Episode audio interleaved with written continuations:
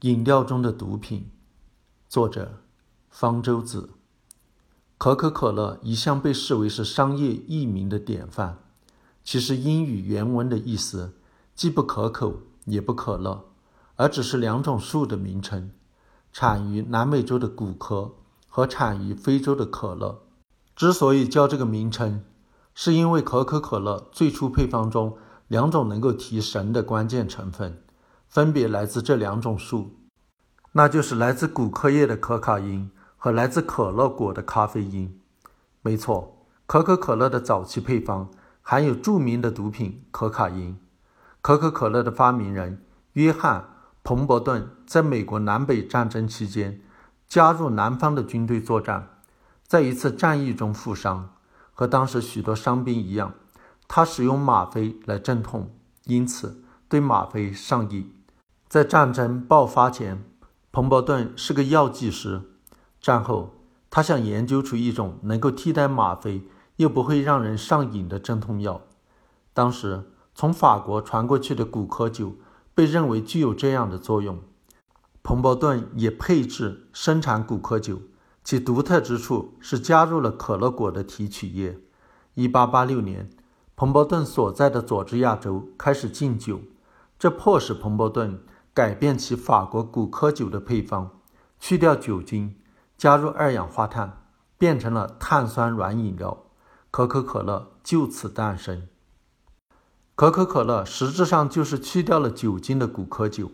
彭伯顿声称，喝了可口可乐能够治疗吗啡上瘾、消化不良、头疼、神经衰弱、阳痿等多种疾病。不过，彭伯顿本人一直没有摆脱吗啡瘾。昂贵的吗啡费用让他濒临破产，在1888年不得不把可口可乐的专利权以550美元的价格卖给了他人。不久，他就死于贫困中。可口可乐转手后，在市场上相当受欢迎，喝了让人觉得很带劲。这得归功于可口可乐用到了古柯叶作为原料，而古柯叶含有可卡因，这使得可口可乐中。含有微量的可卡因。据估计，每杯可口可乐含有大约九毫克的可卡因。用骨科液来提神，并非彭伯顿或者法国人的发明，而是从美洲原住民那里学来的。千百年来，南美原住民都有咀嚼骨科液的习俗，声称它能强身健体。一八六零年，德国哥廷根大学的学生阿尔伯特。涅曼分离纯化出了骨科液中这种号称能够强身健体的物质，命名为可卡因。涅曼因此得了博士学位。可卡因被发现后，因为它具有镇痛作用，西方医学界很快就想到用它来治疗吗啡瘾。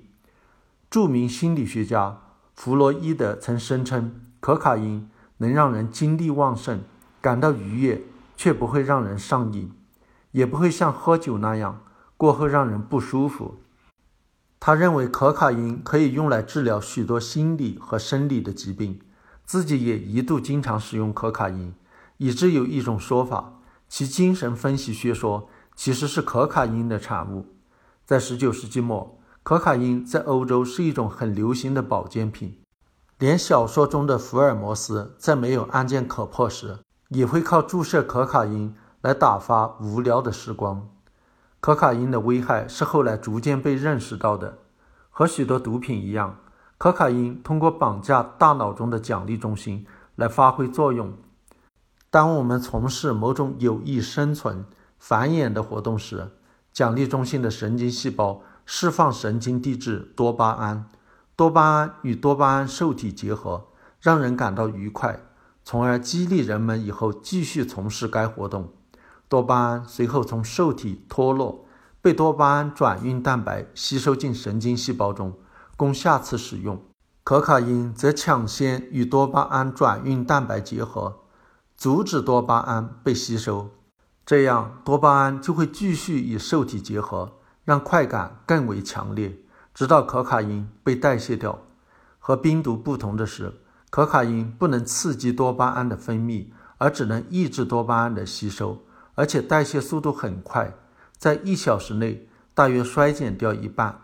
所以，使用可卡因产生的快感持续时间很短，也和其他毒品的使用一样，身体会对可卡因的使用做出相应的调整。由于多巴胺的吸收被抑制住了，身体会觉得多巴胺太多，作用太强了。既然没法减少多巴胺的量，就减少多巴胺受体的量，来减弱多巴胺的作用。这样。吸毒者必须不断地提高可卡因的剂量，才能获得快感。由于吸毒者体内的多巴胺受体比正常状态要少得多，一旦停止使用可卡因，就会陷入严重的抑郁，感到烦躁不安，巴不得再来一剂可卡因。可卡因也能够影响另一种神经递质五杠羟色胺的吸收，还能抑制心肌细胞的钠离子通道。导致心律失常，因此过量的使用会导致心源性猝死。不过，请放心，从1903年起，可口可乐已不含可卡因，它还在继续使用骨科液作为原料，但是这些骨科液已预先去除了里面的可卡因。美国有一家公司被特许从秘鲁、玻利维亚进口骨科液，提取可卡因作为医学用途。剩下的骨科液提取液就用来做可口可乐的原料。现在的可口可乐甚至不再用到可乐果提取液作为原料，而是直接加咖啡因。可口可乐的成分是碳酸、糖、咖啡因、磷酸、焦糖色和天然香料。其天然香料的成分决定了可口可乐的独特风味，是商业秘密，但可推知含有去可卡因骨科液。香草、橙、柠檬、肉桂、豆蔻等原料，没有什么神秘的。